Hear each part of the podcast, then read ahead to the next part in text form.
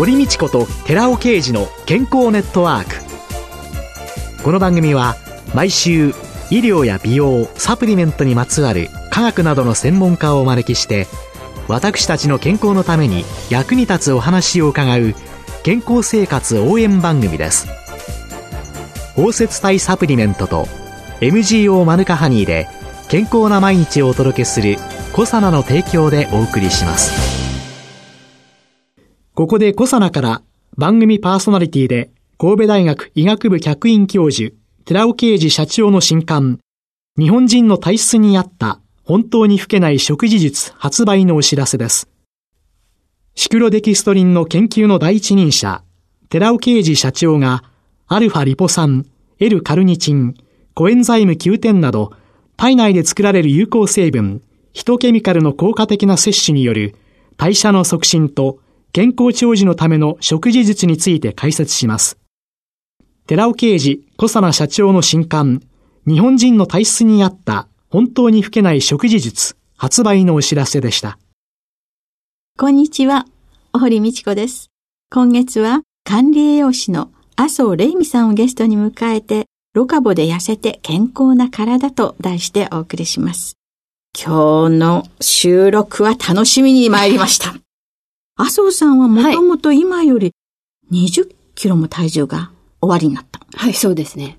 それはいくつの頃になったんですか ?30 代後半ですね。で、その当時っていうのは今より20キロ太い状況の時には、どのような生活をなさってたんですか、ね、まあ、当時はあの雑貨屋を経営していて、そのストレスでですね、はい。太ってしまったんですね。いわゆる、ストレス食いというやつでしょうか。じゃあ、それが、気がつくと、みるみる体重が減っていったっていう、うん、痩せようと思って何かをして20キロ減ったんではない。うんうん、はい。で、私もともとすごい凝り性で、ええ、何かが始まると、それを熱心にやるというタイプなんですよ。で、それで雑貨屋を経営してた時に、まだスコーンっていうのがなかったんですね、世の中に。はい。なので、スコーンを作ってお店で販売したりしたら、あ、じゃあそれを教えてっていうことでちょっとお教室をしたりとか、ええ、まだちょっとハーブティーっていうのがなくって、えハーブをたくさん山盛りに買って、それを小分けにして、えそして雑貨店で販売して、あ、これがレモングラスティーよとか、ハーブティーよとか言って、ハーブ研究家みたいになったりして、結構マニアックにそういうことをやるタイプなんですよ。で、そういう中で、ポリショーの麻生さんが、うん、そう、とてもいいものを見つけまして。当時は、冷しゃぶのタレっていうのが販売されたんですよ。ええー、これはすごいな。今まで、肉が、はい。この冷たいサラダの上に乗っかってて食べるっていう概念がなかったものですから、大いにハマりまして。ええー、で、1日3回食べてたんですね。3回冷しゃぶ。はい。それで肉だけじゃなくて、魚をしゃぶってやってみたらどうかとか、タレを自分でこういう風に作り変えたらどうかとか、それをいろいろな自分で言うにアレンジをしたりとか、具材をアレンジしたりとかして、試してみたりしたのが続いたんですよ。そしたら夏ぐらいにそれが発売されて、自分でオリジナルを始めていったら、秋ぐらいになんともう10キロぐらい痩せてたんですね。夏から始めて秋で10キロですか？はい。それで当然雑貨屋なので、ええ、近所の主婦たちが、先生なんで痩せたんですか？みたいな。ね。それはね、うん、10キロだったらわかりますね、びっくりしちゃいますよね。えで、私ね、冷しゃぶ生活で、冷しゃぶ食べてたら痩せたんですよ。なんていう話をしてたんです。えところが当時はですね、脂肪抜きダイエットっていうのがちょうど流行ってた頃だったんで、え何言ってんのよ、それはあなた。全然違うでしょみたいにして、信じられないわみたいな感じだったわけですよ。えで、冬になりますと、今度、鍋の素っていうのが発売されたんですね。またこれが新しくてですね、当時タレっていうのがなかったんですよ、鍋のタレが。それが豆乳のタレとか、キムチ鍋のタレとかで初めて。面白いなってまた冬になって今度鍋の生活が始まったんですね。そして1年を経ってみたらトータルで20キロ痩せてみた。うん。で、当然周りの主婦たちはなんてなの？いや、夏は冷しゃぶ、冬は鍋の生活で1年20キロ痩せましたと。えー、これは一体どういう現象なんだろう？あ、栄養学っていうのを勉強してみようかなっていうことで、栄養士の資格を取りに学校に通って管理栄養士を取ったってわけなんです。凝るというのも半端じゃないですね。うん、勉強が趣味みたいなところがあるんで。で、はい。その鍋、うん。しゃぶしゃぶ、冷しゃぶ、はい、うん。それで20キロ痩せた。はい。栄養士の学校に行き、資格をお取りになり、それを解析するとどのような結果になったのでしょうか？そうですね。栄養士自体っていうのはやはり基礎ですから、これが一体どういうことで痩せたのかっていうメカニズムっていうのは全くわからなかったんですね。えー、ところが、今でいう糖質制限とか、はい、ローカーボ、ローカーボダイエットですとか、はい、そういうことに目を向けたときに、ああ、私がやけたのはこういうことだったんだと、謎が解けてしまったよっていうわけなんです。でも、その前にですね、私は自分が痩せたっていう経験を周りの方たちに指導していってたので、そういうことがこの培われて、麻生霊未式ロカボダイエットという本に一冊にまとめられたっていう形ですね。じゃあ実際にはダイエットの指導であったりだとか、うん。うんそういう実践的な内容から言って、はい、それをやっていくうちに、い。ろいろなことが分かり、ね、理論が後から後からついてきたと。いうのが、そうですね。麻生さんのローカボダイエットという、はい、これ、よく言われる糖質オフダイエットとか糖質制限とかっていうのを聞くんですけれども、それとは何か違うポイントというのはあるんですか？そうですね。糖質制限っていうとね、制限ってかかるとなんかすごいプレッシャーで嫌みたいな感じしません？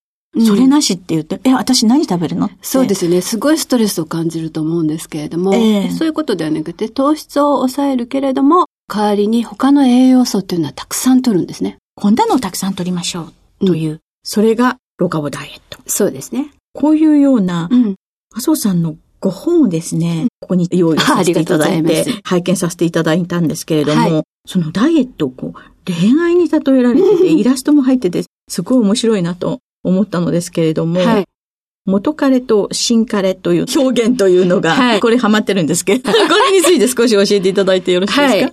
糖質ってすごい中毒性があるものなんですよ。先生も多分お詳しいと思うんですけれども、糖質を取ることによって脳内でふわっとした幸せになるような感覚が出てくるんですよね。えー、脳内でベータエンドルフィンという脳内麻薬ホルモン、麻薬のようなホルモンが出てとっても依存性があるんです。えー、はい、そのことを元彼と言ってるんですよ。中毒性があってやめようと思ってもなかなかやめられない。そう。それでそのシンカレというのは実はケトン体というものなんですね。はい、この糖質を抑えると出てくるというのはケトン体というものが出てくるんです。実は脂肪をエネルギーに変える、食べたものをエネルギーに変えるというのはすごい順番があって、糖質、脂質、タンパク質、この順番で変わられていくんですね。はい。なので、糖質をあえて枯渇させることで、脂質がエネルギーとして使われていく。うん、つまり、脂質がエネルギーに使われるということは、痩せていくということなので、そう、あえてなので、元彼。元彼は、糖質が さよならをして、で、ケトン体の脂肪、脂質、それを新カレにして、新カレにしてエネルギーにしてエネルギーにしていこう。という、じゃあ、その中で、元彼にするには、私、縁を切りたいよって思ってるんですけれども、切れない私なんかが、どういうふうにしたらよろしいんでしょうね？そうですね。私のダイエットの場合は、まず導入期、そして減量期、維持期、この3つに分けてるんですね。はい。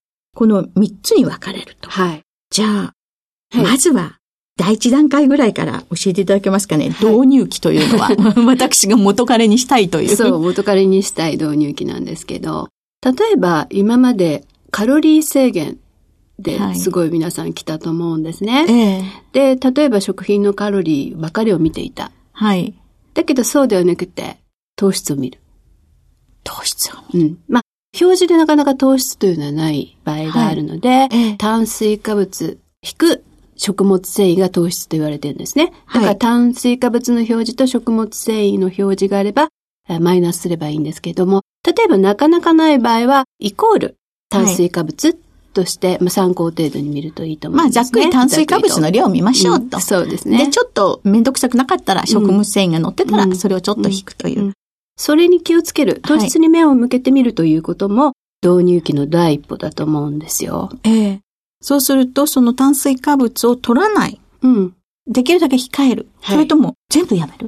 気づけるだけ。そうですね。なかなかそこはやはり個人差があると思うんですね。えー、生活もあるでしょうし、やはり抑える。まあ、気づくというだけでもすごいいいと思うんですよ。うん、で、その代わりにやはり摂取してほしいという栄養があるんですね。何を取ったらよろしいんでしょうか？それは、タンパク質、そして野菜の海藻、キノコ類などのビタミン、ミネラル、食物繊維なんですよ。海藻とか。はい。要するにビタミンやミネラルが豊富なもの。はい。そして、青魚かできれば青魚いいんですけれども、なかなか皆さんね、摂取っていうのが非常に難しいと思いますので、今結構スーパーなんかでも見られるようになりました。アマニ油ですとか、エゴマ油、オメガ3脂肪酸なんですけれども、これを摂取する。青魚にある EPA なんかと同じ系列、ということですね。アマニ油なんかを賢く使うという。はい、賢く使う。はい。タンパク質。やっぱりこれは赤身のお肉とか、鶏の胸肉じゃなきゃダメだとか、そういうのあるんですか？やっぱりね、タンパク質はバランスバラエティで、肉や魚、大豆製品、卵、こういったものをバランスよくバラエティにとって、脂質っていうのはそんなに気にしなくて OK なんです。脂質は気にしなくて OK。うん。で、ただタンパク質をいろんなものから取る。うん、そうですね。どうしても何々だけとか、何々ばかりっていうのはダイエットをされる皆さんやりがちなんですけれども、そうではなくていろんなところからいろんな栄養をとってほしいんですね。だから例えば皆さんやりがちなことなんですけれども、いつもの定食から、そうだ、私今日から糖質オフをしようっていうと、ご飯だけを抜いちゃうと思うんですよ。そうではなくて、そこに、例えば小鉢、納豆の小鉢一品、豆腐の小鉢一品つけるですとか、小松菜のおひたしを一品つけるとか、そういうことを実はしてほしいんですね。量的にはそんな減らさなくて、うん。そうなんです。いいだということなんですね。これはね、まさに食べるダイエットなんですよ。どうしても皆さんダイエットっていうと食べないダイエット、今までカロリー制限っていうのが根付いてたので、食べないことを OK にしてしまうんですけれども、そうではなくて、脂肪を燃やす栄養素を体にどんどん入れてあげる。脂肪を燃やすためのもの。うん。それがそのアマニ油であったり。そうですね。今の私ね、まさにね、引き算を考えてたわけですよ。主食がスコーンといなくなるっていうふうに思うと、はい、きついだろうなって思ったけど、はい、その代わりに、納豆入れる。お豆腐入れる。豆腐入れる。厚揚げ入れる。結構ね、日本はやはりね、大豆製品が豊富なので、すごくやりやすいんですよ。あと実は今、すごいロカボ商品って、ええ、大手企業さんからも販売されてるので、え、非常に取り入れやすくなってるんですね。例えば、豆腐麺であったり、おからの麺であったり、こんにゃく麺、こういったものも出てますし、糖質オフのお米なんかも出てるんですよ。糖質オフのお米。はい。そういったものを取り入れていくっていうのもいい傾向ですよね。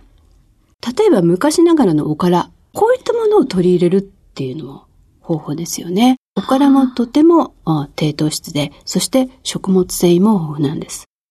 じゃあまず量を減らさず、一品増やそう。そうですね。ということで、きつい導入期は きつくない、軽やかな導入期になるということなんでしょうか。はい、今週のゲストは、管理栄養士の麻生玲美さんでした。来週もよろしくお願いします。続いて、寺尾刑事の研究者コラムのコーナーです。お話は、小佐奈社長で神戸大学医学部客員教授の寺尾啓二さんです。こんにちは、寺尾啓二です。今週は、アルファオリゴ糖は腸内フローラを良い状態に変えて動脈硬化を防ぐというタイトルでお話しさせていただきます。スーパー難消化性デキストリンとして知られているアルファオリゴ糖、アルファシクロデキストリンとも言いますが、アルファオリゴ糖にまた新たな効能が発見されました。アルファオリゴ糖には腸内フローラを改善してアテローム性動脈硬化を抑制する作用のあることが明らかとなりました。米国の国立衛生研究所、向こうでは National Institute of Health、NIH って言うんですけども、その桜井さんらのグループが学術誌の Molecular Nutritionフードリサーチに投稿した論文の内容を紹介します。論文内容に入る前に、この論文の興味深さを増すためにも、まず動脈硬化の説明、さらにこれまでに知られている動脈硬化の予防に有効な機能性成分についてお話ししておきます。動脈硬化とは、動脈の血管壁が厚く、硬くなり、本来の機能を発揮できなくなる状態を言います。危険因子によって血管の内膜が障害を受けると、次第にコレステロールと様々な脂肪を内壁に蓄積して、アテロームという宿主を形成します。その後、次第にプラークという病変に変わります。その結果、血管は狭くなり、血栓や潰瘍を形成します。これが原因になり、狭心症、心筋梗塞、脳梗塞、動脈瘤、手足の壊死などが起こることが知られています。これまでに生体内試験、インビボって言いますけども、生体内試験でアテローム性動脈硬化の抑制に効果があると言われている成分には、イヌリン、ブルーベリー、魚油などがあります。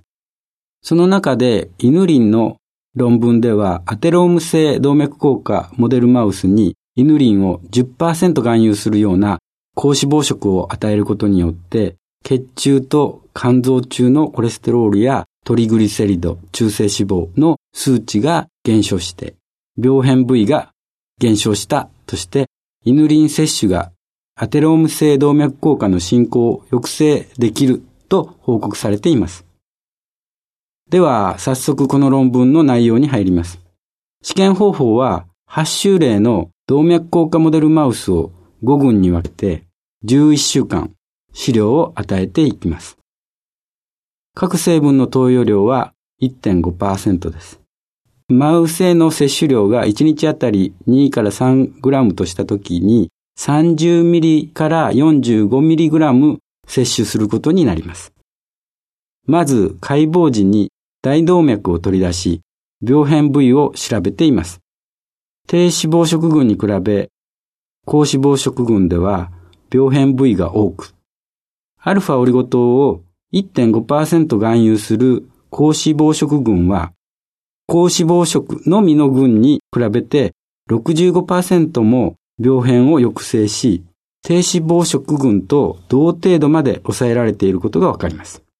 一方で、アテローム性動脈硬化の進行を抑制できると報告されているイヌリンを1.5%含有する高脂肪食群は、高脂肪食のみの群と病変部位の面積はほとんど大きな違いはありませんでした。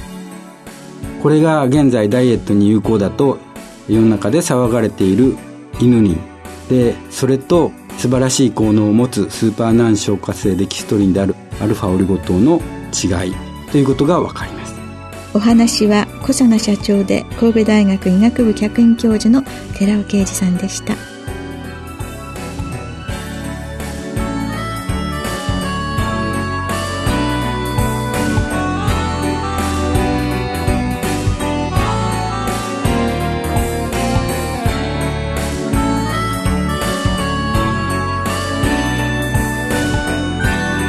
ここでコサナから番組お聞きの皆様へプレゼントのお知らせです。1日摂取量に制限がなく無味無臭のアルファシクロデキストリンを使用した新しい食物繊維コサナのピュアファイバーを番組お聞きの10名様にプレゼントします。プレゼントをご希望の方は番組サイトの応募フォームからお申し込みください。コサナのピュアファイバープレゼントのお知らせでした。